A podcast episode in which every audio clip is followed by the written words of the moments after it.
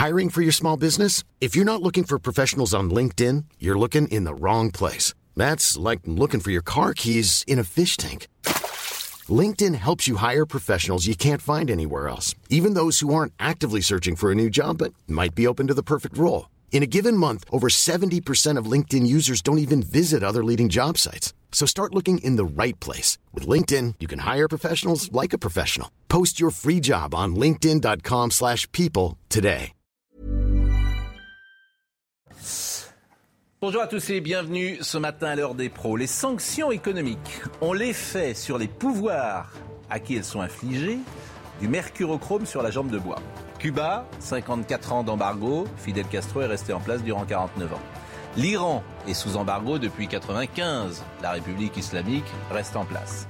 Les sanctions économiques ont un effet pervers. Elles appauvrissent les populations, mais elles renforcent parfois le régime autoritaire la population est solidaire de ses dirigeants sur le mode seul contre le reste du monde. La Russie est sous sanctions. Depuis l'annexion de la Crimée en 2014, ça ne change pas grand-chose. Et gare au retour du bâton, si le prix du gaz est multiplié par deux, comme le promet Poutine, l'Allemagne a du souci à se faire, qui importe 55% de son gaz de Russie. Avec leurs petits bras musclés, Joe Biden ou Emmanuel Macron font des moulinets, mais tout cela est l'écume. Seul un rapport de force militaire infligerait Poutine. Mais qui est prêt aujourd'hui à se battre sur le terrain pour sauver l'Ukraine? Personne. Alors oublions les palabres et constatons les dégâts. Poutine fait ce qu'il veut. Bonjour. Oui. Bonjour, Gérard Carreau. C'est un peu. Non, c'est un raccourci, mais c'est un raccourci qui me paraît plutôt juste. Plutôt juste. alors ça, vous êtes gonflé de dire que je suis un c'est le contraire. Je, Non, attendez, il y, a, il y a trois options, on ne fait rien. je dis bonjour. Je dis bonjour à Laurent Geoffrey, je dis bonjour à Dominique Jamais, je dis bonjour à euh, Serge euh, Grouard, euh, qui est maire d'Orléans. Je pense qu'il y a un petit peu d'écho sur notre plateau, je le dis pour euh, la régie. Euh, voilà, il n'y en a plus. Bon, le but de, souvent de cette entrée en matière, c'est de vous faire réagir, bien sûr. Mais- Vous me dites traiter de minicois, ce qui n'est pas gentil. Non. Euh, et, et ce qui est faux. Je constate que ça sert à rien. Je, je- je dis que les sanctions économiques ne servent à rien et Donc, je, et je le prouve. Donc il ne faut rien faire. Si Mais qu'est-ce qu'il faut faire? Faut envoyer des hommes Et on va envoyer l'armée française en Ukraine? Bah alors, alors on fait rien. Ah bah alors, bah, c'est Alors, vous on qui fait un rien. municois Oui Non, moi je, moi je suis pour les sanctions. Mais ça sert à, ça sert à rien les Mais ça sanctions. sert à rien si, ça fait payer le- un prix. Ah bah vous allez voir. C'est nous qui payons. C'est c'est nous qui allons. Non, c'est pas vrai. Le gaz va augmenter. C'est on- les deux. On l'a déjà vu et on le voit sur le gaz actuellement. Bon, Non, non, ça, donc, c'est la bonne conscience. sur la même ligne, il ne faut rien On se donne bonne conscience avec des, Qu'est-ce qu'il faut sanctions. faire s'il n'y a pas de sanctions économiques On se donne bonne Ça conscience. Il ne comprend qu'une chose, si vous Bombardez voulez. C'est le rapport de force militaire. Et bien sûr. Voilà, c'est tout. C'est Oui, tout. mais ça veut dire quoi? Et ça veut dire effectivement, effectivement Je- qu'il y a une mobilisation à faire a- des, forces a, de l'OTAN. il y a des précédents Bien connus aux empiètements des dictateurs. Au moins, quand euh, Hitler euh, remi- remilitarisait la Rhénanie, euh, le président du Conseil de l'époque, Albert Sarrault, avait dit Strasbourg ne restera pas sous le feu des canons allemands. Ensuite, ensuite, Strasbourg était resté Et Paris. sous le feu des mêmes canons. Mais là, on, a une situation intéressante et euh, très munichoise, effectivement, puisque Poutine sait que quoi qu'il arrive, l'Occident ne recourra pas aux armes. C'est merveilleux, c'est magnifique. Hmm. Euh, comme c'est quelqu'un qui, bien que paranoïaque, il paraît que c'est un paranoïaque, dangereux. Bah, tous les dictateurs ou tous Voilà, les pouvoirs exactement. autoritaires le Oui, sont plus euh, ou moins. C'est rare dans le langage diplomatique qu'un chef d'État traite un autre chef d'État de paranoïaque, mais c'est vrai qu'il s'est mal conduit. Qui a traité de Emmanuel Bah, Macron euh, Macron. Mais il l'a pas dit officiellement. C'est des propos off. Ah, Je ne sais pas. Je- Macron l'a dit, des je ne propos saurais off. vous dire sous quelle forme. Mais ce, qui- ce qui est probable, c'est que euh, Poutine, qui bien que paranoïaque, prépare son coup depuis un certain temps, Mm. je pense qu'il a prévu et les sanctions et l'effet des sanctions Mm. et éventuellement une politique alternative aux sanctions. Il y a un grand pays qui s'appelle la Chine Mm. qui ne condamne pas du tout la Russie, qui ne prévoit pas de sanctions. Il y a des banques à Hong Kong. Euh, les sanctions, qui en effet en général euh, ne sont pas suivies des faits, ne le seront probablement Mais pas les, dans, le cas présent. les oligarques, euh, là je fais mon provocateur Non, a- de base, les oligarques qui sont à Courchevel en ce moment, mais il faut aller les chercher à ce moment-là. Mais Vous avez toujours des solutions. Non, C'est ça, c'est des sanctions. De- de- Vous voyez, je, je m'amuse avec, euh, mais c'est, c'est- c'est- ça va vous faire sourire, bien évidemment. Mais puisque euh, hier Joe Biden disait, voilà, ça, on va couper les, on va couper les, savez, les ponts, les banques euh, des Vous avez- oligarques, vous avez fait etc. référence à la crise de, votre- de votre 35, raisonnement à la revient à dire, on fait rien. Moi, je vais faire référence à une autre période. Puisque personne ne- C'est la question de la crise de Berlin. Hmm. Et quand Kennedy, à l'époque, donc on est en fin des années 50, 60, 61, juste avant la construction du mur de Berlin, euh, Ber- euh, Kennedy va à Berlin et il dit Je bin ein Berliner. Voilà. Et là, la- les, les soviétiques à l'époque commencent à s'arrêter. Monsieur le maire, ça- Voilà, donc ce il n'y a pas là, Ça veut aujourd'hui- dire qu'il faut se pré- préparer à, à faire une guerre mondiale Mais c'est exactement cela qui conduit aux défaites. C'est-à-dire que l'on ne veut pas établir le rapport de force. On fait de la, existe, diploma- euh. de la diplomatie quand l'autre amène des chars. Et l'on a vu effectivement vous- dans vous la crise des années 30 Laissez parler, où, euh, où Laurent. cela avait conduit. Oui, enfin, a- ça a conduit à la remilitarisation de la Rhénanie, ça a conduit à l'Anschluss, ça a conduit à, à la Tchécoslovaquie qui a été dépecée et ça a conduit à la guerre Merci, à- merci, lorsque la rappelle, Pologne oui. a été envahie. oui. Voilà, c'est tout. Donc il y a un rapport de force à instaurer. Effectivement, vous avez raison, on ne veut pas l'instaurer. Mais ce qui est dramatique là-dedans, c'est qu'on est totalement à contre-pied parce qu'il fallait faire, à l'époque, regret, de la Russie un allié. Et on l'a quand même rejeté, la Russie. Et maintenant, on a cette alliance complètement absurde entre la Russie et la Chine. Bon, on va écouter quand même quelques passages. Je dire donne un- la par- Oui, je vous Oui, donne je la parole tout de suite Oui, après, oui, parce que je veux quand même qu'on écoute et. Poutine et Biden, mais vous n'avez Oui, pas oui. parlé, donc je je veux bien laisser la vous- parole à Poutine et Biden Voilà. d'abord. oui. Alors, d'abord, Poutine, jusqu'où veut-il aller? Jusqu'où euh, pense-t-il aller? Il a donné la réponse, mais faut-il le croire, bien sûr? C'était euh, hier. Je veux dire tout de suite que nous avions prévu qu'il y aurait des spéculations comme quoi la Russie s'apprête à reconstituer un empire à l'intérieur des frontières impériales. Ce n'est absolument pas vrai. Après l'effondrement de l'URSS, la Russie a reconnu toutes les nouvelles réalités géopolitiques et, comme vous le savez, travaille activement à renforcer notre interaction avec tous les pays. Les États indépendants qui ont émergé dans l'espace post-soviétique. Et après, on va écouter Biden et je vous donne la, parole. D'ailleurs, euh, il n'a pas envahi le Donbass. Il a reconnu. Vous voyez, c'est les mots. Sauf qu'il y a quand même des chars qui sont entrés. Oui. oui, c'est pas une invasion du tout, mais c'est vrai. Non, mais pas encore, paraît-il. Non, mais il n'a pas euh, envahi. Il a, demandé à son armée d'aller euh, maintenir la paix. Oui, mais comme tout le monde dit à peu près, ou n'importe quoi, on essaye d'être juste. Il n'a pas envahi le Donbass. Il a reconnu ces deux provinces. Et il a dit qu'il enverrait son Oui. armée sur place. Alors, euh, écoutons Biden maintenant. C'est-à-dire de l'autre côté de la frontière. Pas une invasion, mais enfin, c'est quand même une incursion. Biden. C'est le début d'une invasion russe en Ukraine. Comme Poutine l'a indiqué et a demandé la permission de pouvoir le faire à sa Douma, alors je vais commencer à imposer des sanctions en réponse, bien au-delà des mesures que nous, nos alliés et partenaires, avons mises en œuvre en 2014. Gérard Carreau. Moi, il me semble que les jeux étaient faits déjà il y a plusieurs semaines. À trois reprises au cours des dernières semaines, le président des États-Unis, Joe Biden, a dit Je n'enverrai pas de troupes au sol, sur le terrain. À partir du moment où la seule puissance au monde qui pouvait effectivement s'adresser à l'Union soviétique, enfin à l'ex-Union soviétique, la Russie d'aujourd'hui, c'était les États-Unis les États-Unis ont dit pas de no boots on the ground, pas de troupes sur le terrain, les jeux étaient faits. Et comme Poutine, sa détermination était absolue de ne pas rentrer bredouille de cette crise, il a pris son gage, premier gage. Il va voir la suite. La suite, elle est dérisoire. Les sanctions telles qu'elles ont été euh, données là sont absolument dérisoires. On va nous expliquer que c'est très important, etc. C'est du baratin. C'est du baratin. Le seul moment, si vous voulez, dans l'histoire contemporaine, moi je me souviens, j'avais 20 ans, je l'ai vécu euh, dans un autre pays que la France, j'ai vécu la crise des missiles de Cuba. Ça a duré pendant une semaine, une semaine où véritablement la guerre était possible et elle était possible nucléaire qu'avec Kennedy d'un côté et avec Khrouchtchev de l'autre. C'est le seul moment. Est-ce que vous imaginez que Kennedy ou son frère, qui était à l'é- à l'époque à la décision avec lui, aurait dit jamais nous n'enverrons de troupes, jamais nous ne ferons la guerre pour Cuba? Évidemment, ils ont fait le contraire, ils ont dit le contraire. Celui qui dit je n'irai pas. mais c'est pas exact. Ce- ce- tout à fait. Non. Ben, Dites-moi en quoi ce n'est pas Et on est exact. sorti de la crise justement parce que les États-Unis ont promis de ne pas envahir Cuba, précisément. Mais non, pas du tout, pas du voilà, tout. Alors là, non, non, non, non. Voilà. Les, les deux marines, les deux marines Oui, non, mais je suis- américaines, je- je connais la crise des- soviétiques, oui, on la connaît tous. Comment ils sont se fait la crise face, se sont fait face. Ce Comment ils sont sortis de la crise les soviétiques n'ont pas amené leurs missiles à Cuba. Et les États-Unis ont promis en échange de ne pas envahir Cuba, ce qu'ils n'ont pas fait. Mais c'est la marine soviétique Non, ils ont qui a leurs missiles de Turquie.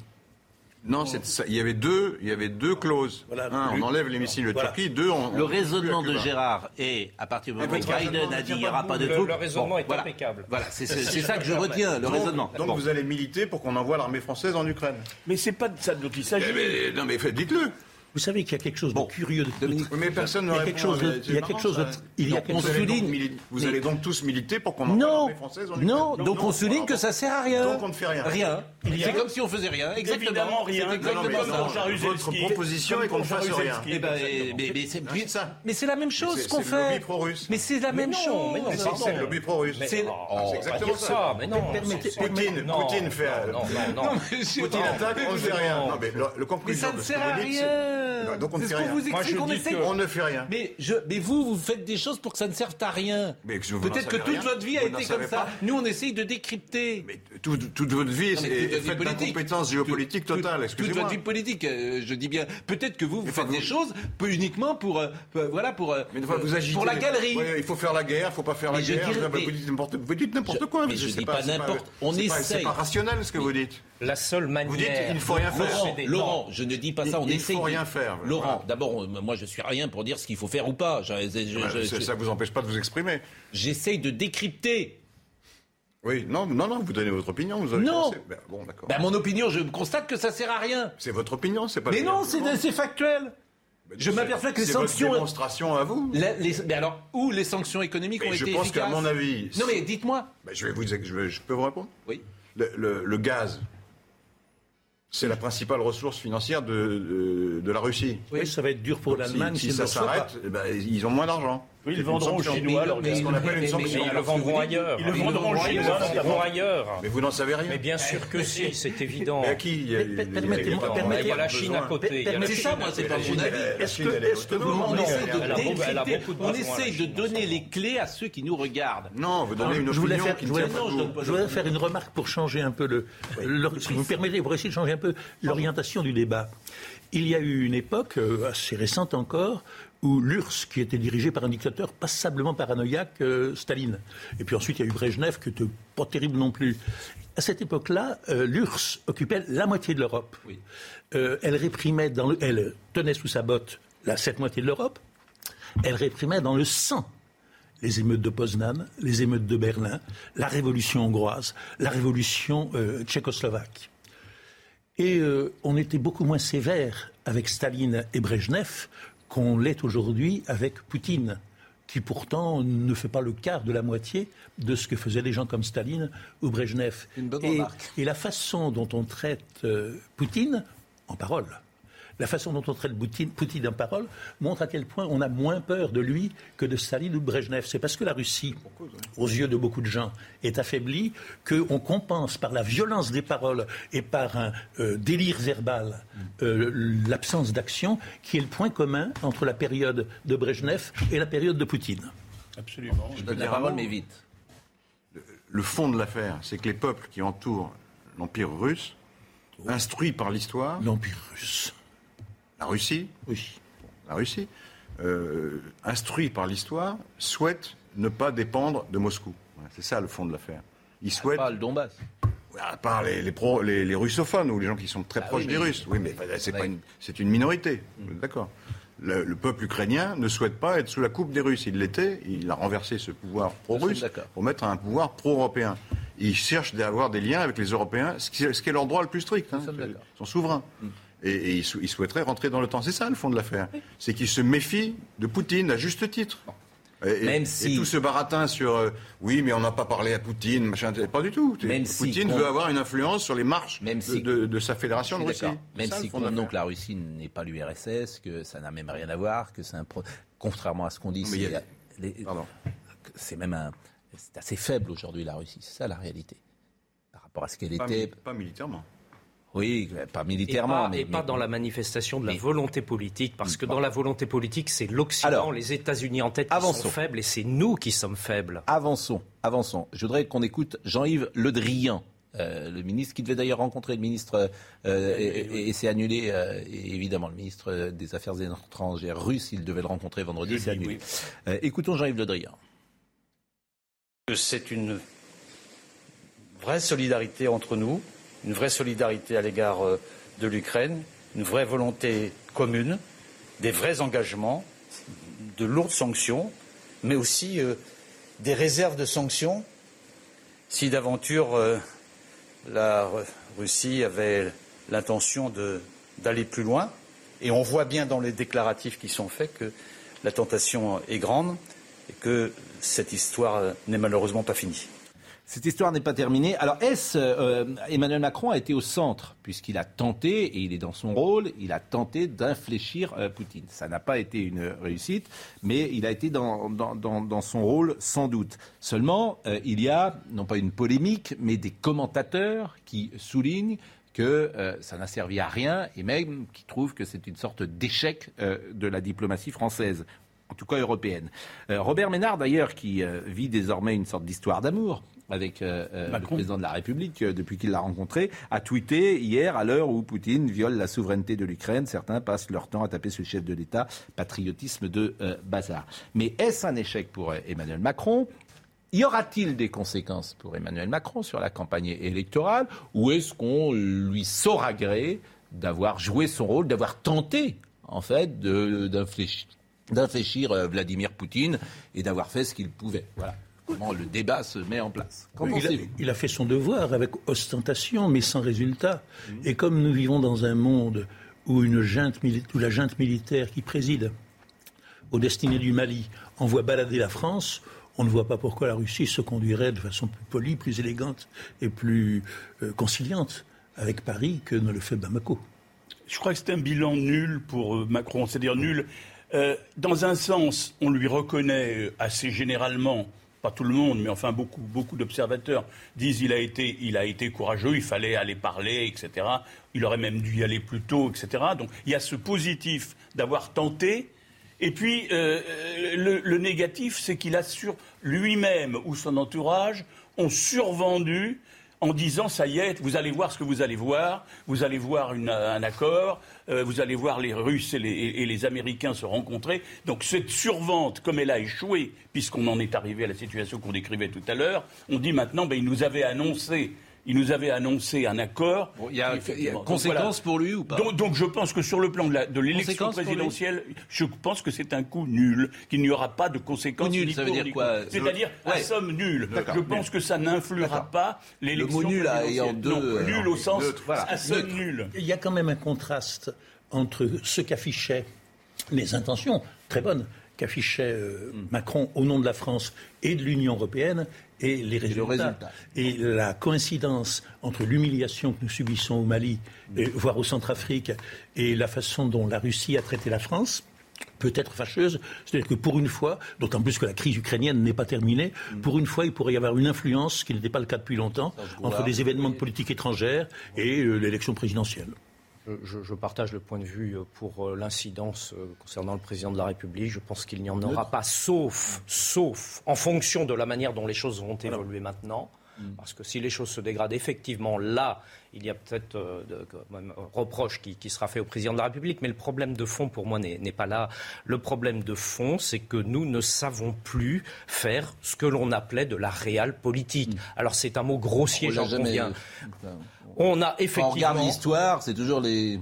Si, parce les que. mêmes causes produisent les mêmes effets. Ah, je suis désolé, mais dans la période gaulienne, la France était autrement respectée dans le monde. Je suis désolé, et nous étions, et nous sommes toujours puissance nucléaire. Mm. Dans un des propos de Vladimir Poutine, je l'ai entendu parler de questions nucléaires. nous ne jouons plus fallu faire, jouer la dissuasion, le rapport de force pur oui, et la dissuasion. concrètement, et donc la réponse, effectivement. C'est flou ce que vous racontez. Non, c'est pas flou du tout. Vous menacez euh, la Russie d'une intervention militaire, c'est ça votre votre, idée? Mais non, c'est pas cela. C'est qu'il faut marquer la présence militaire des pays occidentaux de l'OTAN qui n'existe pas. de l'OTAN forcément, puisqu'il n'y a pas de substitut à l'OTAN. Et c'est le drame de l'Europe. C'est que nous sommes totalement dépendants de la politique américaine. C'est-à-dire qu'on n'a pas une armée européenne capable d'intervenir. Et on ne peut de faire une mission de pacification. Mais c'est pas. Non, mais si, euh, c'est l'échec de l'Europe. Je rappelle, on parlait de la crise de Berlin. Oui. Je rappelle qu'en 60-61, les chars se font face à Berlin. Et que nous n'avons rien lâché et qu'il n'y a pas eu de guerre. Si tu veux la paix, prépare la guerre. C'est vieux comme le monde, c'est grec et c'est vieux comme le monde. On ne sait plus faire cette politique-là. Laurent Geoffrin. Donc, euh, pourquoi Parce que- parce que donc parce on, donne, dites- on cède en Est-ce que je peux parler Oui. C'est la politique d'apaisement de Chamberlain. laissez Laurent Geoffroy. Chamberlain Monsieur Laurent vie va parler. On fait de l'apaisement. Et on Et a on- la guerre, monsieur Ce que vous proposez, c'est que l'Ukraine aurait dû adhérer à l'OTAN, elle aurait dû accepter tout Pas du tout. Pas du tout. Mais qu'est-ce que vous proposez Dans la alors crise Mais actuelle, qu'est-ce que vous proposez vous, vous baratinez, mais vous ne proposez rien de sérieux. Qu'est-ce que vous dites essayez de rester courtois, je vous en serai reconnaissant. Donc ces propos Oui, ne vous mais, oui, mais vous donnez des leçons, vous donnez des leçons et on, du ne voit pas où pas ça du va. tout. Ça, C'est quoi votre, votre idée c'est de manifester la force militaire des pays Mais où européens alliés on des États-Unis. On ne on le On fait pas. les- On, on si aurait fait. pu et on il y a des pourrait, manœuvres dans les pays baltes on permanence. pourrait avoir de la présence militaire qui soit, Où qui soit manifeste. Bon. Pourquoi pas éventuellement en Ukraine Mais c'est pas aujourd'hui du tout prévu, C'est le seul moyen. C'est le seul moyen d'arrêter, d'arrêter Bon. la manifestation guerre de ouverte cette. avec la Russie, c'est ça votre idée Mais non, pas du tout. C'est comme cela que vous allez empêcher la guerre. Bon, il y, a des, il y a des moments. On termine. Il y a Non, des non, mais- moments, oui. simplement. Je Oui, oui, mais il y a des moments court, où la, très court, où la très parole, il y a des moments où la, oui, je vais être très Oui, court. La oui. parole de la France, à certains moments, elle compte. Quand Mitterrand au Bundestag Oui. parle des fusées, ça compte dans le débat. oui. Aujourd'hui, malheureusement, la voix de la France dans cette affaire n'aura pas compté. Oui. Pour, elle a compté pour Epsilon, si vous voulez. Et je, Très vous- court, parce que je voudrais je vais être court, mais je, veux- je voudrais faire valoir un, po- un point de vue qui n'a guère été avancé jusqu'à présent. Poutine est un dictateur. Il viole le droit international et il est prêt à prendre des risques, y compris celui d'un conflit limité, je l'espère, pour récupérer quelques miettes de l'Empire russe. Mais est-ce que Poutine a tous les torts? En d'autres termes, est-ce que depuis 1989, la Russie a été traitée équitablement? Au moment où la Russie s'est effondrée, il y avait deux pactes, deux machines de guerre qui se partageaient le monde. Le pacte de Varsovie et le pacte de l'OTAN. La Russie a dissous le pacte de Varsovie, elle a reculé ses frontières involontairement de euh, 1000 kilomètres vers l'est, son empire s'est effondré et on ne, lui en, a su aucun gré. On n'en a tenu aucun compte, sauf de dire Ah, bah la Russie s'est affaiblie, on va pouvoir lui, euh, lui cracher à la figure. C'est effectivement l'humiliation de la Russie dont on parle. Et on envoie- Deux choses pour nous- terminer. Est-ce que je peux dire juste un Non, mot parce que tout le monde veut dire un mot et puis on est à- on finit les- à dire 11h25. Que, que nous aurions dû, effectivement, dans Oui. ce prolongement, eh, avoir une alliance avec la Russie et nous n'en serions Bon. pas là aujourd'hui. Deux choses, pour terminer, qui m'amusent. Deux choses. Est-ce que vous connaissez Philippe Crotter Eh, Vous ne connaissez pas Philippe Crotter. Alors Philippe Crotter, c'est une sorte de génie. Et euh, c'est une star des réseaux euh, sociaux.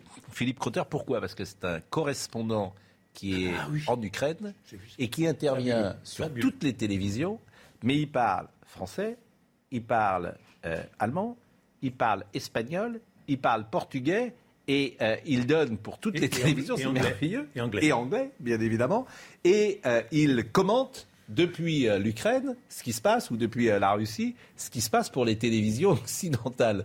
Et je vous propose ce petit montage qui circulait sur les réseaux sociaux et qui m'a amusé. Écoutez-le. Russische Separatisten, dos reuniones que va a mantener el presidente francés hoy en Moscú con el presidente ruso Vladimir Putin y mañana aquí en Kiev con el presidente ucraniano Volodymyr Zelensky. Moscovo brandiu o anúncio de retirada da terça-feira como prova de que os temores da guerra foram fabricados por um ocidente hostil liderado pelos Estados Unidos. À ce stade, la guerre semble probable, c'est aussi simple que cela, mais il y a encore cette petite lueur d'espoir que la diplomatie puisse arrêter une invasion russe de l'Ukraine. Das ist genau das, was sie erwartet hatten. Desinformation, gefälschte Angriffe und ein Vorwand für Russland in die Ukraine einzumarschieren. Aber alles ist sehr schwer natürlich vor Ort zu überprüfen. There's been a war with Russian-backed forces in the east, uh, the Donbass region for eight years now. But despite that, the capital city of C'est exceptionnel. C'est vraiment exceptionnel. Et puis il y a une autre chose qui m'a amusé. J'en ai parlé hier, vous savez, dans le film Le Viager. Vous avez ce personnage qui est joué par Michel Galabru, qui se trompe qui, tout le temps, là. qui se trompe tout le temps et qui explique Hitler, que, voilà, qui dit faites-moi confiance, ce Hitler. Bon, et en ce moment il y a plein de Michel Galabru, qui, il y a plein de, de gens qui sont sur ce rythme-là, sur ce thème-là. Faites-moi confiance. Alors on en a pris juste 15 secondes parce que vous savez qu'en droit télé, en droit cinéma c'est toujours euh, hors de prix, donc 15 secondes. Et voyez ce, ce petit extrait de, de Michel Galabru à Noël qui explique qu'Hitler c'est rien. Vous avez, vous avez lu les, les journaux Je m'amuse avec leur Hitler. Qu'est-ce que c'est Hitler C'est un, petit peintre en bâtiment, hein Fais pas le poids devant Hindenburg, petit caporal. C'est comme en Espagne.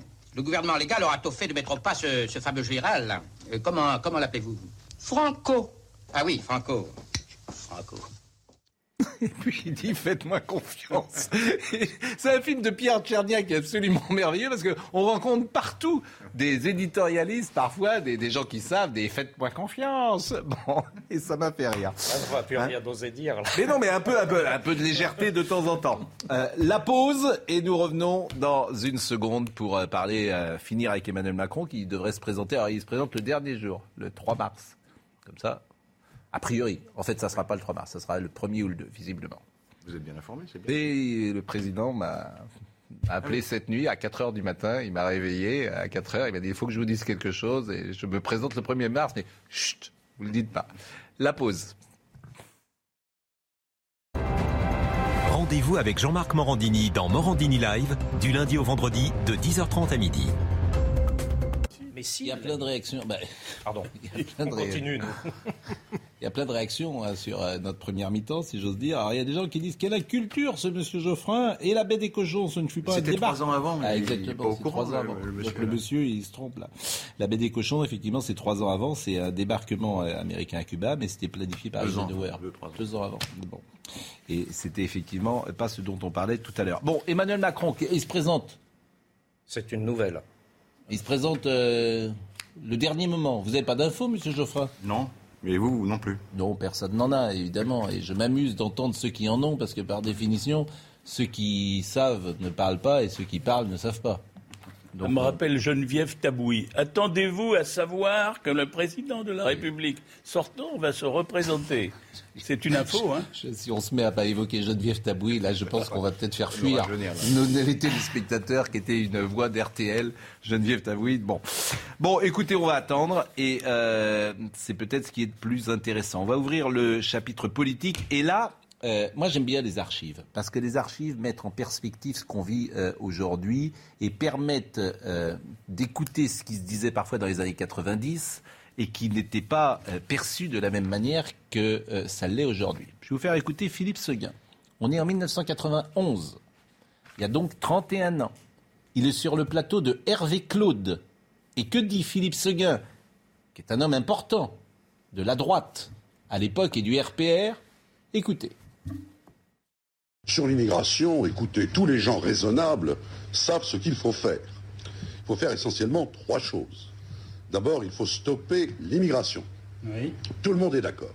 À gauche, à droite, au centre et ailleurs. Bien. Il faut lutter donc contre l'immigration clandestine.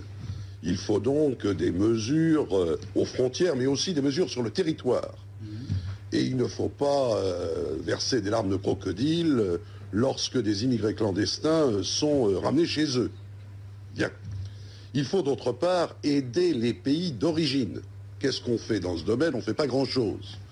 Or, il faut le savoir, le problème de l'immigration, il ne se réglera pas seulement à nos frontières, il se réglera dans les pays d'origine. Il faut faire en sorte que les pays d'origine commencent à se développer de manière à ne plus nourrir cette immigration. Et enfin, il faut travailler jour après jour à l'intégration des immigrés. Il a tout dit. Il, a, tout dit. en 40 secondes et on n'a rien fait de ces quatre choses-là. Mais oui, c'est mais- c'est fascinant et c'est 91. Comment voulez-vous qu'aujourd'hui, les gens qui sont au pouvoir depuis des années soient encore crédibles et effectivement ceux qui ne l'ont jamais été et qui disent qu'ils vont faire ce que Philippe Seguin euh, proposait en 91, ce qui n'a jamais été fait? Ben, Ces gens qui n'ont jamais été au pouvoir, effectivement, ils sont entendus aujourd'hui. Et je voudrais dire aussi qu'on ne peut pas le faire parce que ces politiques maintenant ont été transférées pour une grande partie à l'Union européenne. Il va falloir qu'on se mette ça dans Donc, la tête et qu'on comprenne. comme, euh, si, si, il y a, Il y a- à il y a rien à faire dans il y a rien. à C'est reprendre, mais non pas du tout. Alors, Poutine, il y a rien à faire. L'immigration en France, il y a rien à faire. D'abord, Mais- je vous ai dit l'inverse sur Poutine, et je pense démontrer tous les jours que justement, et notamment en tant que maire, on fait. Mais je dis qu'aujourd'hui, il n'y a pas les outils pour faire. Donc il faut commencer par se doter des outils pour pouvoir faire.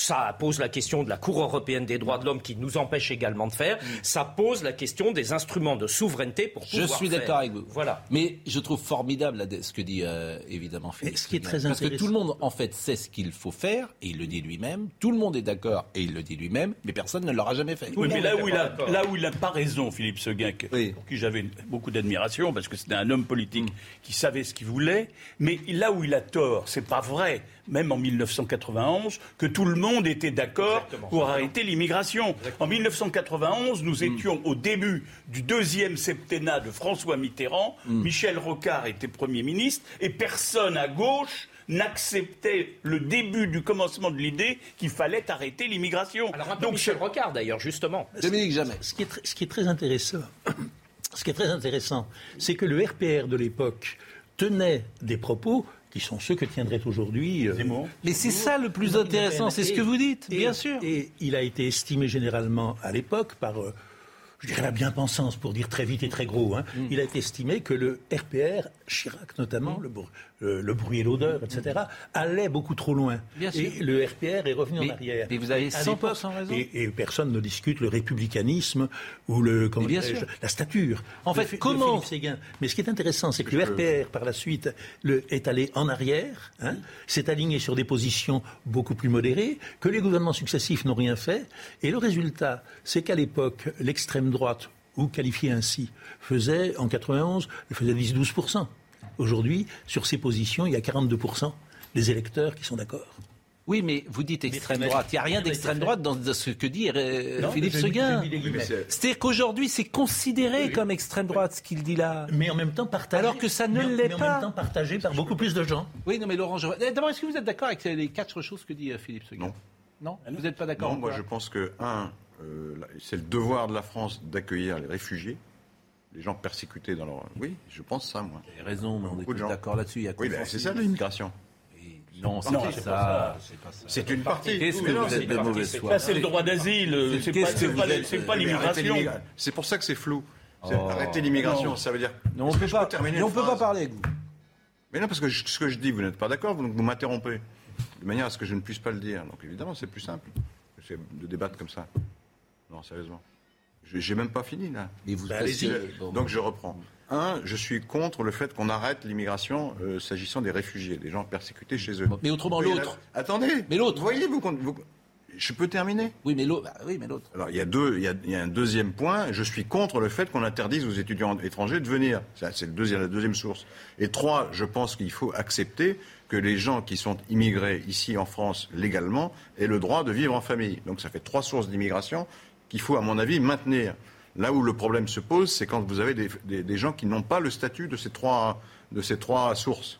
C'est ça le problème. Et c'est pour ça que, le- que vous dites on n'a rien fait. C'est parce qu'on a respecté ces trois principes. Non, il y a un Comme- million attendez, à peu près de comme tous les pays d'Europe, clandestins comme tous en les pays d'Europe. million Est-ce que vous connaissez un pays d'Europe où il n'y a pas d'immigrés Qu'est-ce que vous Vous en faites, connaissez Laurent un, vous Geoffrin, Laurent oui, il y en a plein. Il y a, il y a 900 000, 1 Il y a la- million Pologne. La Pologne, il y a pas- d'immigrés en Bah oui, c'est- irréguliers. Ils se portent beaucoup mieux que les autres. La Pologne, la Hongrie, un la million. Croatie. On va faire, on va faire un chiffron. hein, ça, vous d'après n'en savez rien, c'est des clandestins. Oui, bah si on Bon. sait rien de rien. Comme j'ai pas fini mon, rien. comme j'ai pas Qu'est-ce fini que mon vous faites raisonnement, vous euh, Allez, euh, je suis pour le, fait qu'on reconduise à la frontière les gens qui n'ont pas de statut euh, légal. D'accord. Ouais, Bon, en tout cas, moi, je trouve que c'est une formule de bon sens. Il avait un-. Je trouve que Philippe Seguin. Non, c'est flou parce que lui-même bon. lui-même dirait oui, on peut pas non plus empêcher les Mais réfugiés. évidemment on que les réfugiés et les étudiants, enfin, quand Oui, on parle ne d'immigration. qu'on arrête l'immigration dans ce cas-là. Mais c'est l'immigration de travail, enfin, vous le savez bien. Non, non, non, Et, et une autre, Mais vous notre connaissez pas les immigration chiffres. Mais clandestine, vous connaissez pas point. les chiffres. Et évidemment que les euh, réfugiés, il faut les aider. Évidemment que les étudiants, il faut les accueillir, bien sûr. C'est- les- deux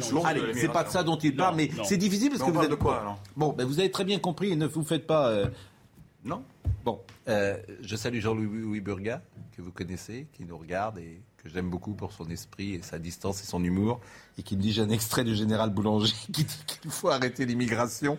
Est-ce que ça vous intéresse? Voilà.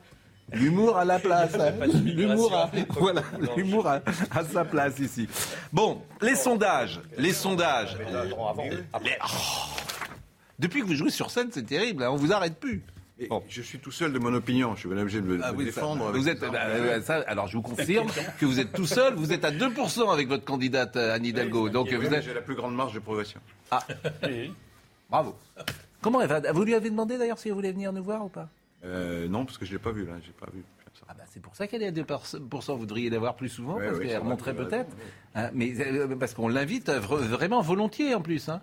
D'ailleurs, elle a une position. Vous avez la même position qu'elle sur les parrainages? Elle dit euh, les parrainages. euh, euh, je veux dire, faut pas parrainer euh, Éric Zemmour parce que c'est un odieux fasciste. Non, j'ai pas la même position. Bah, vous lui direz aussi alors. Oui, enfin, je, je qu'elle a d'autres choses à faire que Philippe Seguin, sur l'immigration, on en a parlé. Euh, les sondages, ça m'intéresse, les sondages. Elab, Elab met ce matin Valérie Pécresse à 11,5%. Donc là, on est sur un décrochage XXL, 11,5%.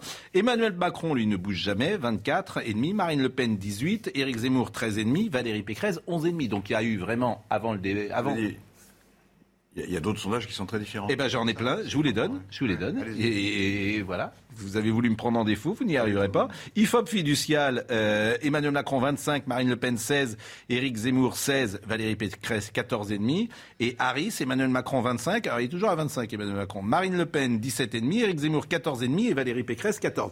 Il y a quand même une tendance, disons-le, que Valérie Pécresse, euh, la dynamique n'est pas de son côté. Voilà. On va le, on va le dire euh, comme ça. Il y, y a eu un contre-coup, évidemment. Alors vous, qui Mais êtes, oui. euh, mais vous, vous êtes euh, déçu par, euh, Je- je parce que je défends- rappelle que vous je- êtes. Je euh, défends Valérie Pécresse. Pourquoi? Parce que j'en ai un peu assez déjà que tout le monde lui tombe dessus. Parce que voilà, euh, ça, ça finit par être un peu fatigant tout cela.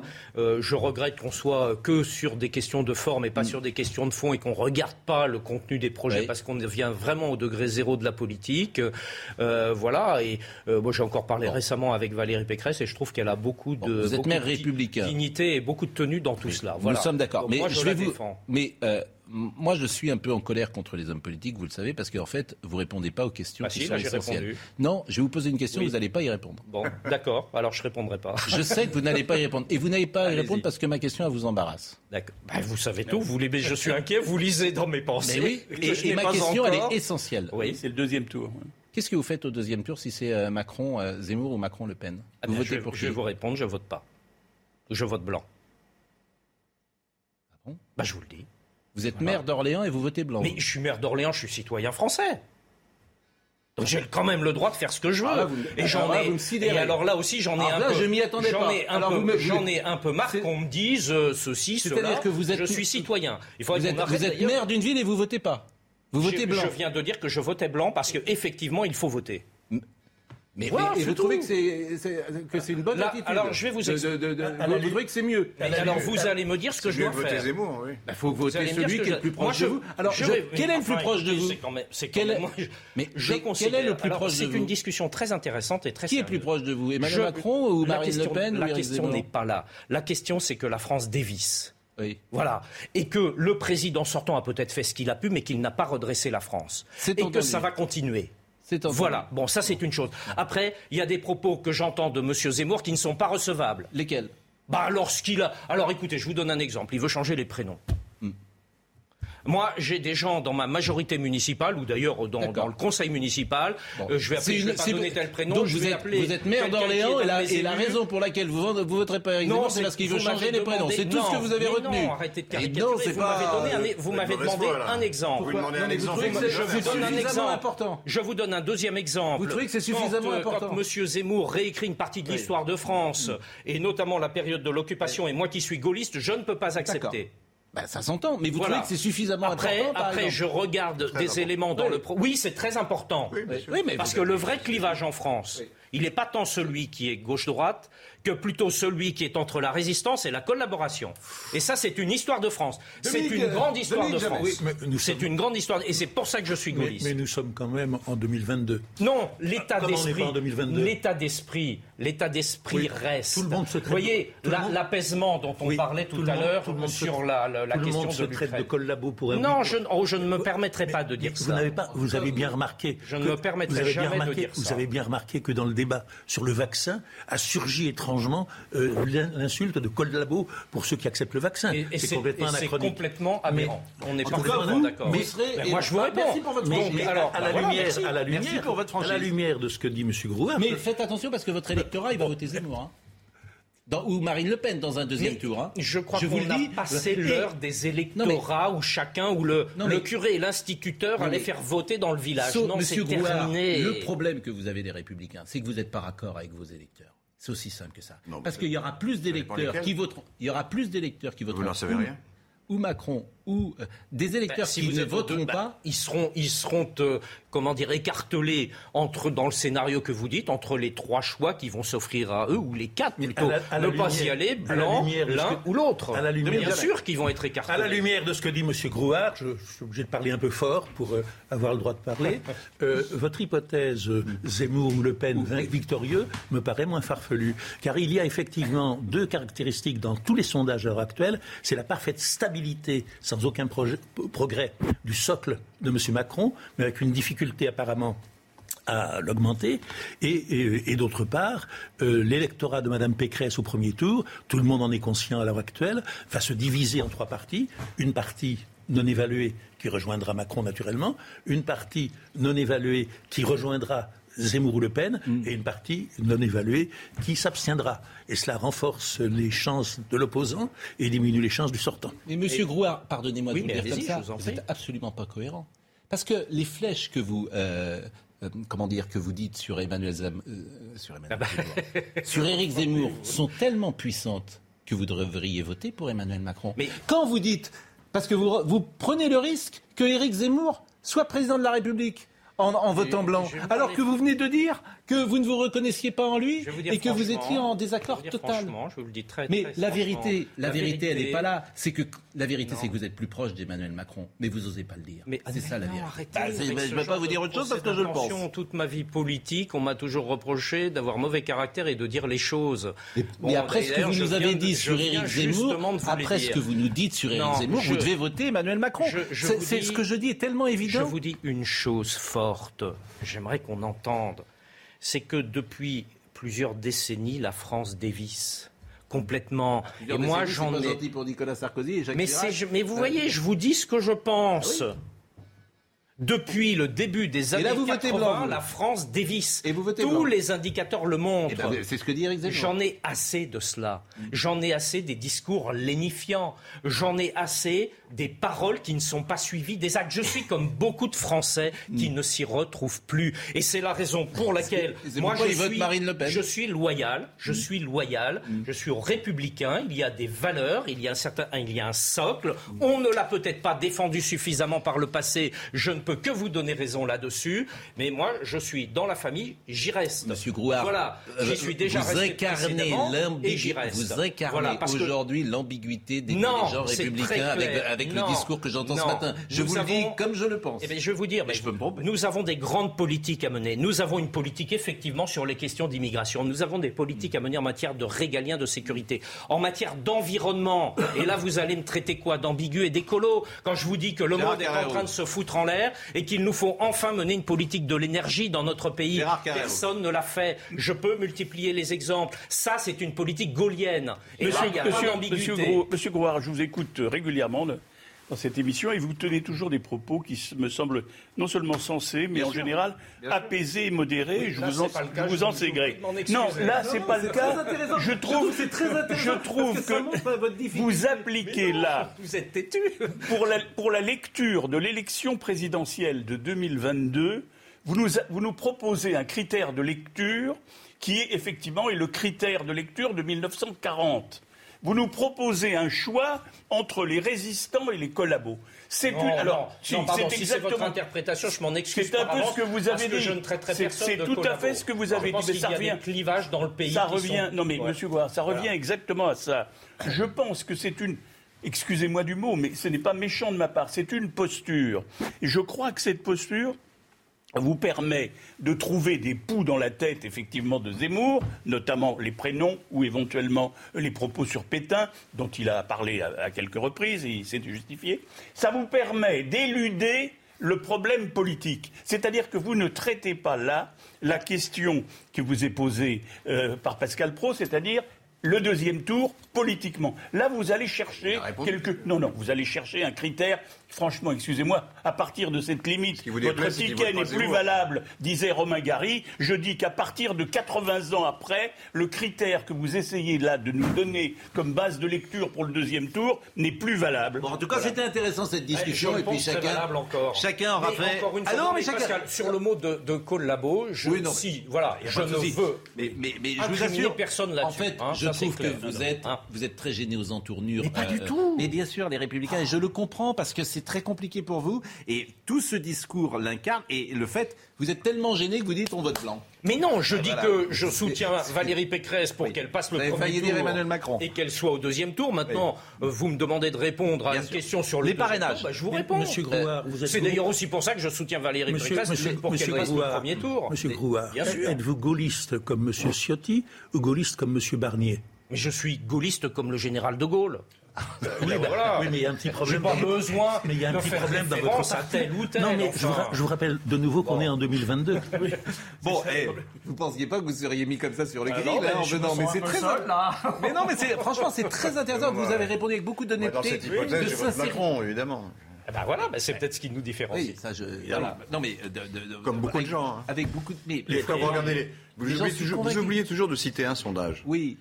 Quel est celui dont vous ne voulez à aucun prix Oui, mais je suis d'accord. C'est Zemmour. Bien sûr, mais c'est pour ça que sans doute il ne sera pas président de la République, sans doute. hein. Euh, Mais Monsieur si Grouard, vous le dites pense- comme ça. Monsieur Grouard pensait. Bon. euh, il s'en est excusé, qu'on était toujours en 40, et vous pensez qu'on est toujours en 2012 ou en 2017 Non, c'est le sondage d'aujourd'hui, ça. Et vous savez, si on Non, était en non, 40, le pour sondage ceux dont qui je restent, parle, chacun c'est un pas- vote non, peut-être c'est à pas son en Pour ce, 2012. qui, pour ce qui est du vote du second tour, vous pensez que le Je pense que les gens vont... franchement, franchement, votez blanc. réflexe, vous pensez que le réflexe anti-Zemmour ou Le Avec Pen jouera comme Oui. en 2017 ou Avec 2012 Zemmour, oui, Le Pen, Oui. c'est plus Oui. bizarrement euh, plus honnête. est- blanc quand on est 2022. responsable, c'est comme un officier sur un bateau qui coule et qui n'assume pas son statut, euh, me dit euh, Daniel Guichard, que je salue. Mais J'aime beaucoup aime- Daniel Guichard. Mais oui, J'allais bon. dire mon vieux. Écoute, euh, non, c'est pas le. c'est Bon, pas les parrainages. Un mot sur les parrainages. On a le droit de choisir temps, ce là qu'on veut. Mais vous- évidemment que vous avez le droit, et puis vous l'avez dit. voilà, mais j'aime beaucoup Daniel Guichard, donc Oui. ça m'ennuie. ce qui- Bah, mais parce que mais, chacun, mais c'est pas facile pour vous. Et vraiment, je vous remercie d'avoir répondu avec autant de sincérité. Jean Castex à l'Assemblée nationale hier, lui-même monte au créneau sur cette affaire de parrainage parce que c'est pas convenable si Jean-Luc Mélenchon, Marine Le Pen ou euh, Éric Zemmour n'étaient pas euh, présents à la présidentielle. Jean Castex. Je voudrais à mon tour, mesdames et messieurs les députés, euh, lancer un appel aux élus qui ont la possibilité d'apporter leur parrainage en leur disant tout simplement, après d'autres, ceci, le fait d'accorder son parrainage à un candidat n'est pas automatiquement synonyme de soutien politique. C'est aussi un acte démocratique. Eh ben bravo. Je dis bravo Jean Castex. Vous voyez, bravo, chef du gouvernement. Bravo, monsieur le Premier ministre. Bravo. Ça, c'est bien. C'est de la démocratie. Oui. Hein Il doit être content parce Content que parce que ça va sauver Zemmour, c'est ça? Ça va sauver Jean-Luc Mélenchon. Surtout, ça va, et ça va Ça va sauver la démocratie. 40% des ça va sauver la démocratie. Je sais que c'est un 40%. concept qui vous échappe, la démocratie. Oui, oui, bien Cher sûr. euh, Laurent Geoffrin. Je- sais, je sais que bon. pour la dictature, Bon, moi. on va marquer une 40% pause. des électeurs auraient leur Voilà. voix nulle, quoi. C'est Voilà. quand même incroyable. Et comme on a parfois, démocratie. parfois euh, égratigné, Monsieur le Premier ministre, qui est un homme sûrement de bonne volonté, d'ailleurs, qui est un homme sûrement de grande qualité, on l'a euh, égratigné parfois. Bravo.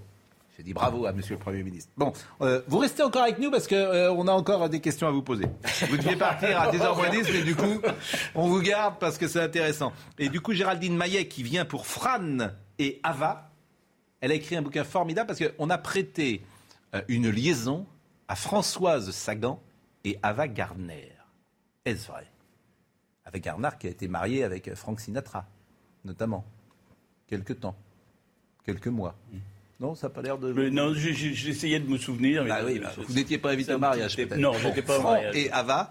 Et ce bouquin est très, intéressant. Et puis vous savez comme on aime, on aime de temps en temps. Il y a une très jolie couverture de Françoise Sagan.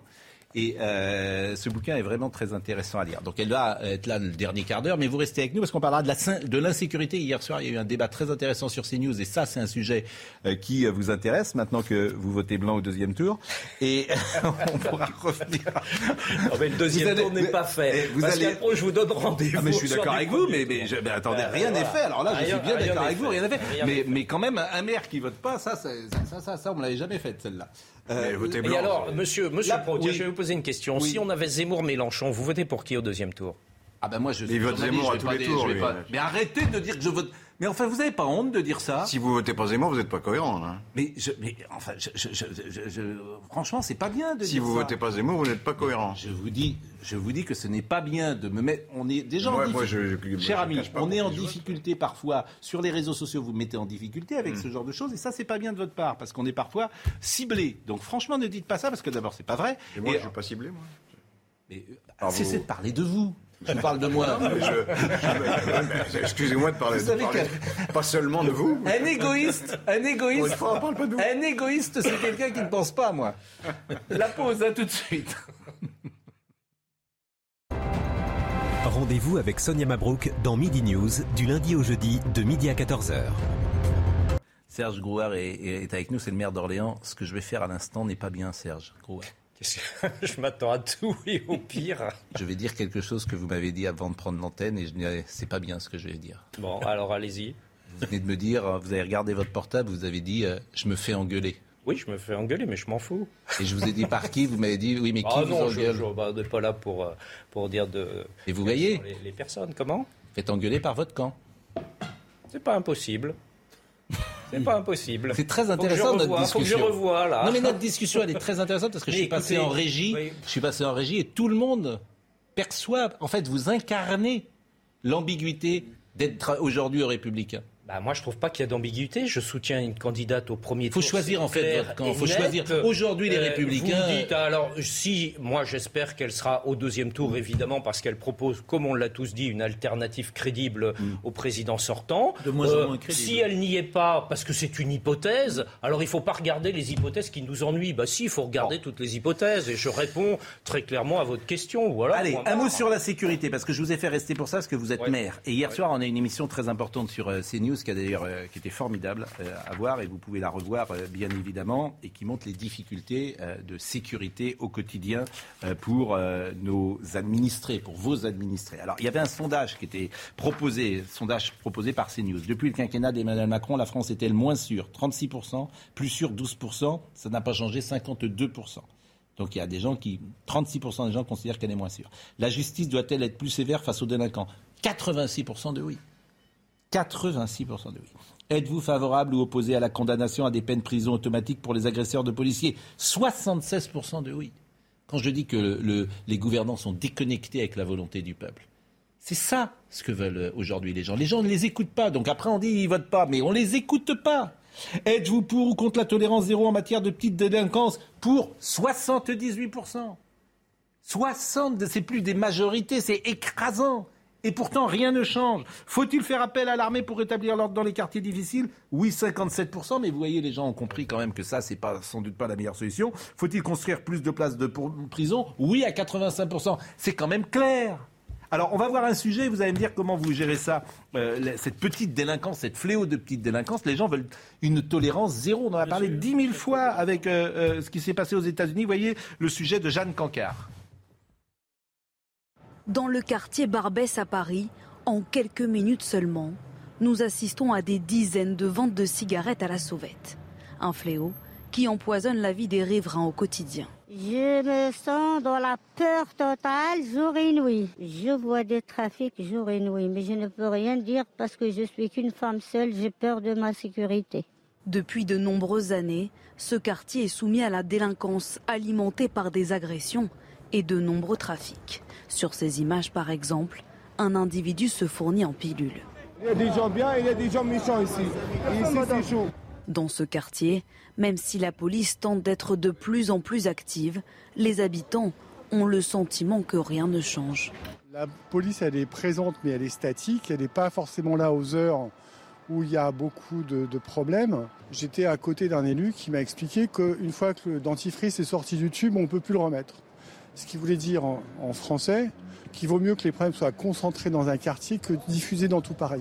Pour tenter d'endiguer ce phénomène, le commissariat du 18e arrondissement a créé en 2017 la brigade anti-sauvette de Paris. Mais alors que les chiffres d'interpellation et de saisie sont impressionnants, la plupart des habitants ne croient plus en un avenir serein. Bon, Monsieur Gouard, c'est comme tout à l'heure ce que disait euh, Philippe Seguin. Tout le monde sait ce qu'il faut faire. Tout le monde sait ce qui est efficace et personne ne le fait. Bah non, écoutez, je suis pas d'accord. et je ne voudrais pas paraître prétentieux parce que sur un plateau de télé, c'est ce qu'on peut se dire. mais moi, ce problème à Orléans, je l'ai pris à bras le corps en 2001, il y a 20 ans, et nous faisons moins 80% de délinquance. Eh ben, moins 80%. Pourquoi je dis ça? Pas pour pérorer, pour dire simplement qu'il y a des moyens de traiter ces problèmes. Et lesquels vous avez mis en place, vous? Ah, nous, on a mis euh, beaucoup, on a mis à la fois des dispositifs de tolérance zéro et des dispositifs de prévention, réussite éducative, avec des séries d'actions très précises qui répondaient à chacune des problématiques. On a mis de la vidéosurveillance, on a créé une brigade canine sur la tolérance zéro, on a complètement euh, réorganisé la police municipale, on a créé la coopération au quotidien avec la police nationale, avec l'autorité judiciaire, avec l'ensemble des acteurs de la sécurité. On a mis là-dessus des dispositifs en place qui fonctionnent encore aujourd'hui. On a mis avec l'éducation nationale, avec les partenaires sociaux, des dispositifs de réussite éducative pour que les gamins ne traînent pas dans la rue. Euh, on a fait de, l'apprentissage de l'aide aux devoirs. On a fait, euh, voilà, etc., etc., etc. Donc on peut y arriver, sauf qu'effectivement, ça ne se manifeste pas au plan national. Ah, ce qui prouve bien ce qui prouve bien que les solutions à la Zemmour ne marchent pas. Mais, mais j'ai envie de dire, fichez-lui la paix, Zemmour. C'est pas le problème. Solution d'extrême droite, si vous voulez, non, pas de Zemmour. Et ça ne marche pas, parce que ça ne suffit pas. Il suffit pas d'avoir. Il faut qu'il y ait des sanctions. Les sanctions sont prévues dans la loi, hein, déjà. Elles, sont, peuvent être. Vous, dites. Je, voudrais terminer ma phrase. Hein et deuxièmement, euh, s'il n'y a pas une politique sociale et préventive, ça ne marche pas. Or, l'extrême droite n'en parle jamais de ça, évidemment. Ça, je peux, commencer ma phrase Parce que ça, c'est la culture de l'excuse, c'est les bien-pensants, tout ça. C'est genre gros art. Vous, vous, euh, Pascal, selon l'extrême droite, oui, puisque vous faites de la prévention. Ben non, mais ça marche. Dominique, jamais. Pascal Pro, vous, vous, dites, vous dites que euh, tout le monde est d'accord, etc. Il y a un point énorme que vous oubliez, excusez-moi de vous le dire, c'est tout ce qui concerne le trafic de la drogue. Hein qui à l'heure actuelle encombre les tribunaux, encombre les prisons, encombre nos rues, etc., et qui absorbe une part insensée de l'activité des policiers, des tribunaux et de la pénitentiaire.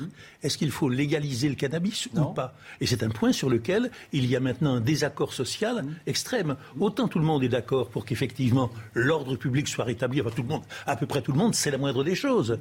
Euh, il y a à l'heure actuelle la moitié des Français, un petit peu plus de la moitié, qui considèrent que la lutte contre le cannabis a échoué, que c'est un échec comme, l'a été la prohibition aux États-Unis et qu'il faut changer la loi, et une moitié qui trouve que c'est très bien comme ça et qu'il faut continuer et qu'il faut emprisonner les 250 000 vendeurs, les millions d'usagers et naturellement les caïds. Comment? Votre position, Dominique ah bah, C'est naturellement lorsqu'une politique a échoué totalement, lorsque l'on constate, après 50 ans d'interdiction du cannabis, que le nombre des consommateurs a été multiplié par 10 et que, comme je vous le répète, ça occupe le maximum de l'activité des policiers, des juges et des gardiens, de prison, ça ne va pas, il faut changer de politique. Quand une politique est mauvaise, il n'est pas stupide d'en changer. Moi, je, souhaite effectivement qu'on puisse faire ce qui est fait à Orléans dans un certain nombre d'autres villes, comme vous l'avez décrit, ça me paraît très intéressant. Pour autant, pour autant, pour résoudre nationalement, et c'est ça pour la présidentielle, le problème de l'insécurité, je, demeure convaincu que seul le système de la tolérance zéro, des peines planchées et des prisons, parce qu'il faut non seulement des peines planchées, mais il faut des juges pour les prononcer. Alors ils seraient contraints s'il y avait des peines planchées à nouveau, mais il faut des prisons pour mettre les gens. Or, on a refusé, et ça c'est le principal sujet, la gauche a refusé de construire des prisons. Macron, sentant ce, sujet, a promis 17 000 places de prison. Il en a fait 2 000. 2 000. Il en manque 15 000. Entre-temps, on a, utilisé le Covid pour vider les prisons de 15 000. Et maintenant, on dit, oh, ça va mieux dans les prisons. Évidemment, on a, fait sortir 15 000 délinquants au moment du Covid. Et là, on est... Mais on a notoirement, il faut suffire regarder les chiffres européens, on a notoirement moins de prisons proportionnellement au nombre d'habitants que la Grande-Bretagne, l'Allemagne et tous les pays comparables. Donc, voilà, la politique est simple, tolérance zéro, des juges qui appliquent des peines planchées et des prisons où on peut mettre des condamnés. Je, peux dire juste un mot là-dessus. c'est très juste. Les problèmes, nous, nous atteignons nos limites. Mm. La limite, ce n'est pas le laxisme de la justice et le manque de moyens de la mm. justice. C'est le trafic de stupéfiants Nous et sommes c'est la d'accord. question et de on l'a dit, et on, l'a dit 10 millions de fois et vous avez Voilà. raison. D'abord, je vais vous remercier. Je salue Catherine Ney qui nous écoute et qui dit c'est vrai, Serge Grouard a remis euh, de l'ordre dans sa ville. J'avais fait plein de papiers euh, là-dessus. On va recevoir euh, Géraldine Maillet pour euh, Fran et Ava. Je pense qu'on dit Fran ou Fran et Ava. Vraiment, rentrez bien à Orléans. Absolument. Je pense que le téléphone va sonner. Je vous remercie, cher je pense, je pense que le téléphone va sonner. Et vraiment, mais Euh, Est-ce que c'est le téléphone pleure? Ben, il est possible que les gens euh, vous disent voilà, t'as pas été assez clair, etc. Euh, Bon, je vous réinviterai au- Non, ah ben, au contraire, attendez. euh, bon, vraiment, merci à vous. Euh, je reçois, nous recevons Géraldine euh, Maillet qui va euh, entrer à l'instant, et vraiment, ça nous fait toujours plaisir d'avoir de parler d'autre chose que de l'actualité euh, euh, qui est lourde souvent. Bonjour Géraldine Maillet. Et, et merci d'être avec nous. Alors, on vous Merci connaît dans ce groupe, puisque vous êtes régulièrement chez Cyril Hanouna, vous Oui. êtes, écrivain. Et, et parfois, d'ailleurs, au départ, on se disait, mais étonnant de vous trouver voir, euh, vous, écrivain, dans une émission comme ça. euh, Pourquoi? Dans- mais pas pourquoi? Parce que euh, c'est une émission de divertissement pur, avec euh, parfois du buzz, avec parfois du clash, euh, avec parfois des profils qui sont différents du vôtre. Vous êtes plutôt une intello. non pas non qu'ils ne soient pas des intellectuels autour de la table, mais c'est pas exactement le, le casting qu'on voyait chez Cyril. Et alors, vous êtes comme un poisson dans l'eau. Comme un poisson dans l'eau. Mais moi, c'est ce que j'aime justement, c'est Oui. l'éclectisme, c'est qu'on ne soit pas tous dans des cases. Exactement. Exactement comme mes personnages finalement, comme Sagan et comme Gardner. Euh, Il euh, il y avait une petite info que j'ai vue euh, aujourd'hui avant de parler effectivement de Sagan. Alors, elles se sont aimées ou pas? Moi, je suis sûre qu'elles se sont aimées. Elles se sont aimées, aimées? Elles se sont aimées, elles se sont désirées, elles ont passé du temps ensemble pendant un mois. Ça a été court, ça a été furtif, ça a été intense.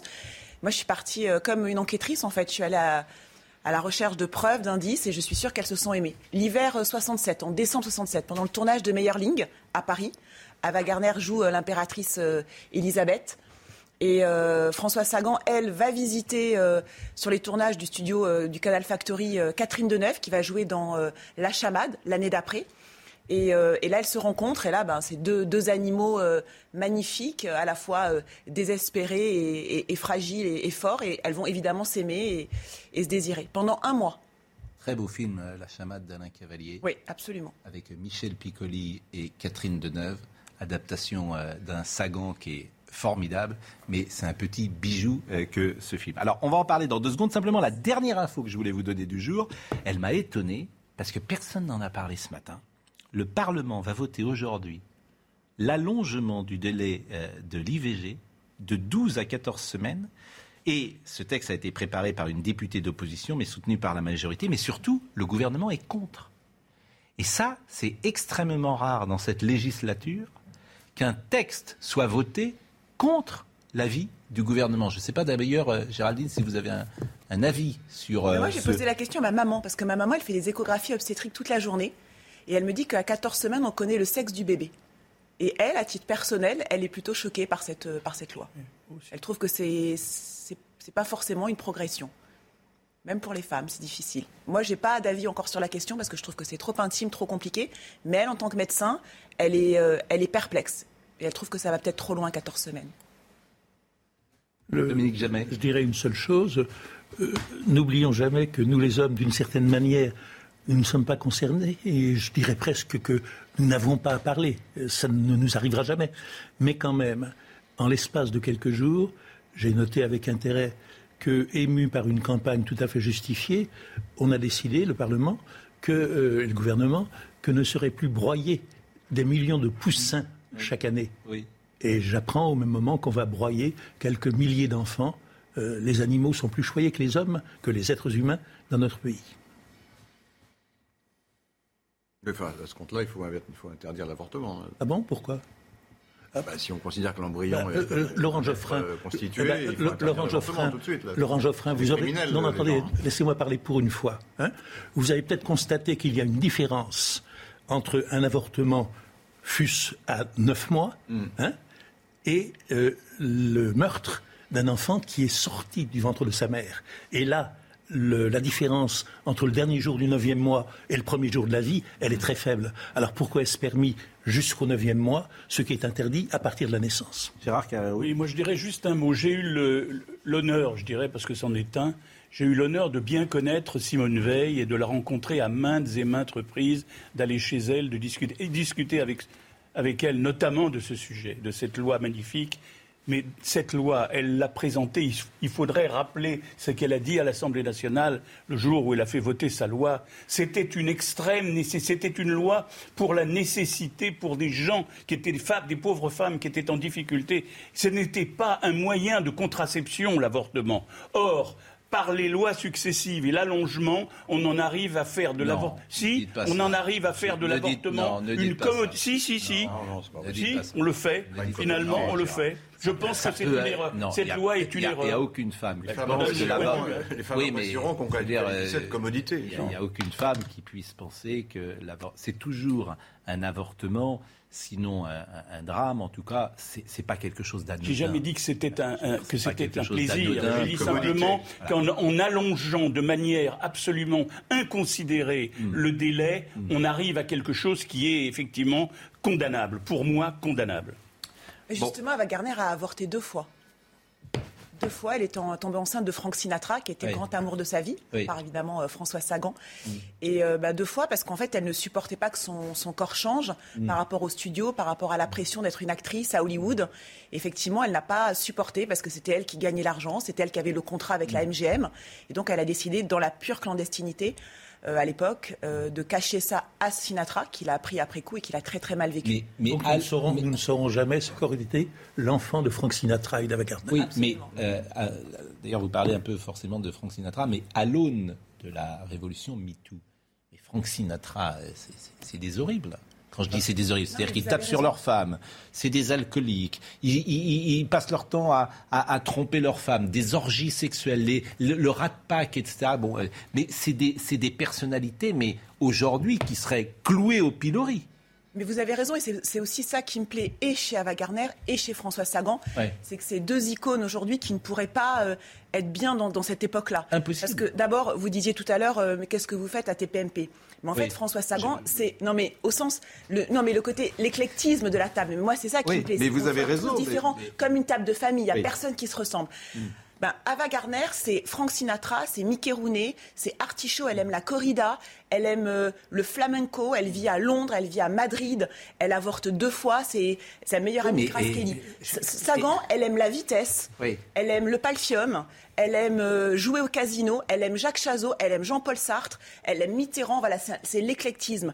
Et c'est des, des femmes qui sont... Euh, qui sont libres. Et évidemment, aujourd'hui, elle serait euh, entêtée toute la journée. En fait, ce serait que des scandales, ce serait que du bad buzz. Donc, en fait, elle détesterait cette époque où on est scruté, où on est épié, où on est tout le temps condamné pour tout ce qu'on peut faire. C'est-à-dire qu'il y a une morale, il y a un puritanisme, euh, il y a un politiquement correct. Souvent, ce sont des thèmes qu'on évoque avec euh, Laurent Geoffrin. qui fait que je suis politiquement incorrect. C'est vrai que c'est plus lui ici le. Mais c'est la synthèse, c'est le maître étalon du politiquement correct. La social-démocratie. Euh, je veux dire, euh, Monsieur Geoffrin, avec toute l'amitié qu'on a pour lui. Euh, alors vous écrivez évidemment d'abord merveilleusement bien et très bien édité ce livre. J'ai vu qu'Isabelle Saporta est, oui, est, venue avec vous. Exactement, exactement. Et il est très bien édité. C'est un très, c'est un très bel objet. Et puis alors, c'est un plaisir de vous lire. Donc le plaisir de lecture, ça existe quand même. Sa beauté. vous parlez de euh, Ava. Sa beauté ne l'emprisonnait pas comme Bardot, ne la blessait pas comme Marilyn Monroe, ne l'affolait pas comme Garbeau. Sa beauté était là avec elle, tranquille. C'était pourquoi les femmes l'aimaient bien parce que nulle femme ne l'imaginait au foyer et que nul ne lui en voulait de ne pas y être, et que de même nul homme ne l'imaginait fidèle, même si certains se désespéraient, car contrairement à toutes ces comédiettes dont la foule suivait les amours, les mariages, les accouchements avec sentimentalité, ces femmes que l'on retrouvait devant des cuisinières ou devant des cliniques, on ne retrouvait avec Gardner qu'entouré de valises, avec portant ces valises un nouvel amant. Ça vous plaît? Ah oui. Vous savez pourquoi? Parce que c'est François Sagan qui a écrit ça. Oui. Mais parce que c'est dans la préface. Exactement. Exactement. Parce qu'en fait, moi, ce que j'aime, enfin, ce que j'ai voulu faire, en fait, moi, je ne pouvais pas être François Sagan. Oui, C'était trop bien sûr, pour bien moi sûr, en bien tant que romancière. Donc, en fait, je suis dans la peau de Ava Gardner. Je suis Ava Gardner. Je suis dans un aéroport parce qu'en mm. fait, dans le texte qui commence, euh, qui inaugure le, livre, en fait, mm. François Sagan raconte qu'elles se sont aimées, qu'elles se sont vues pendant un mois, cet mmh. hiver 67, et qu'elles se sont revues de longues années après dans un aéroport et qu'elles ne se sont pas parlé, qu'elles se sont juste regardées, qu'elles n'ont pas osé se parler. Effectivement, Sagan dit à cette époque-là, je vois Ava Gardner de loin et elle a changé. L'ovale de son visage s'est affaissé, elle a vieilli, elle a grossi. Et elle n'est plus aussi belle, mais en même temps, elle est toujours aussi belle. C'est toujours le plus bel animal du monde. Et en fait, moi, donc, je suis à Wagner dans cet aéroport. Je vois François Sagan, j'imagine, je la fantasme et je revis ce mois d'amour intense à Paris. euh, voilà. Et donc c'est une sorte de flot de conscience. Et je parle euh, peut-être à la place de François Sagan, je parle à la place de Ava Gardner. Et c'est pourquoi ce croise, jeu, effectivement, exactement. J'aime les frigidaires. Alors là, c'est vous qui écrivez. J'aime les frigidaires, plein, alors que je demande près, alors que je ne mange presque rien ou si mal. J'ai besoin en permanence de ma ribambelle d'amis bruyants, alors que mon métier déteste le brouhaha, le désordre. Je bois, je me drogue, je roule trop vite, je joue, je gagne de l'argent, puis je perds l'argent que je n'ai plus. Je paye, je gâte, je ris, je tombe amoureuse. Je suis endettée, maigrelette, élégante. J'aime baiser avec les hommes, mais je tombe amoureuse des femmes. Je m'ennuie si vite. J'apprends à te connaître, Miss Sagan. Je vous connais déjà, Ava. Je t'aime. François, je vous aime déjà, mademoiselle Gartner. Tu es plus rapide que moi, plus précoce, plus douée, tout simplement. Chut Cesse de te dénigrer, darling. Ta beauté ne doit pas te donner tous les droits et certainement pas celui de te flageller. Nous sommes les mêmes, toi et moi, deux femmes voulant essayer d'être un peu heureuses. Ça, c'est moi. Ah oui, mais c'est beau. Et puis c'est juste surtout. Oui, moi, C'est juste, c'est une justesse psychologique telle qu'on imagine euh, Sagan et Gartner, mais, surtout Sagan. enfin, aujourd'hui, elle serait tellement malheureuse. Ce serait tellement horrible. Oui, Parce elle l'a été à la fin de sa vie déjà. Oui, mais déjà, on essaierait de la rattraper euh, par rapport à. De lui faire la morale. À sa bisexualité. Elle aime Oui. les femmes, elle aime Mm. les hommes, elle va avoir un enfant. Mm. Alors, elle- on lui demanderait d'être militante, on lui demandait d'être- d'être euh, pro-féministe. Elle, elle aurait détesté ça parce qu'elle était libre. Elle voulait pas être dans une chapelle, dans un, elle voulait pas être partisane. Donc voilà, moi, ce, que, ce qui m'a plu, c'est justement de, de donner la parole et de faire vivre cette histoire d'amour qui est à la fois du- d'une autre époque et qui, à la fois, pour moi, est d'une d'une grande modernité. D'ailleurs, la bisexualité de Sagan, euh, qu'on a, me semble-t-il, Et de Gardner. et de Gardner, mais qu'on a appris euh, une fois qu'elle était décédée, on n'en parlait pas à l'époque. que François Sagan n'était pas présenté, quoi. Je ne sais pas, vous qui avez vécu. pas militant chez Un- elle. un, un- un petit peu quand même la dernière savait, oui. période de la vie Avec de François Peggy Sagan. Oui, était suivi, voilà. Oui, mais dans les années 60-70, Oui. euh, ce n'était pas euh, quelque chose dont on, dont, dont- dont Non, on parce parlait. Parce qu'elle est- à ce moment-là. Elle a été était- mariée avec Guy Scheller, qui a été son Oui. éditeur. Puis après, elle a eu évidemment cette aventure. cette- cette- elle s'est mariée avec Bob Westhoff, qui a été donc le, qui était Le père, homosexuel d'ailleurs, oui. lui, euh, qui était le père de son de son fils Denis. Mm. Et, euh, et après, effectivement, elle a eu une attirance et une histoire d'amour absolument dingue. Mm. En soi, à partir de 68, juste après Ava Gardner, avec Peggy Roche, qui était une rédactrice de Oui, mode. et on a vécu euh, sans. On peut en avoir la nostalgie ou pas. euh, on a vécu une période brève où beaucoup de choses étaient permises et on n'en parlait pas. Et Françoise Sagan, c'est quelqu'un qui, par toute sa vie, par tout ce qu'elle a dit et tout ce qu'elle a tué ou caché, euh, était éminemment quelqu'un qui n'aurait jamais condamné personne ou rien. Absolument. En quoi elle aurait été aujourd'hui, évidemment, vomie par euh, Alice Coffin. C'est-à-dire à que- l'époque, l'hom- l'homosexualité était mal vue quand même, il faut se rappeler. Oui, mais pas par Sagan. Pas par Sagan, bien sûr, mais Eh oui. par, par le- par l'opinion publique, par Oui, la oui. doxa, euh, par la, la pensée Oui, mais il y a dominante. tellement aujourd'hui une sorte de génération d'offensés, d'indignés pour tout, qu'effectivement, elle, elle est totalement. euh, voilà, elle transgresse toutes ces règles-là.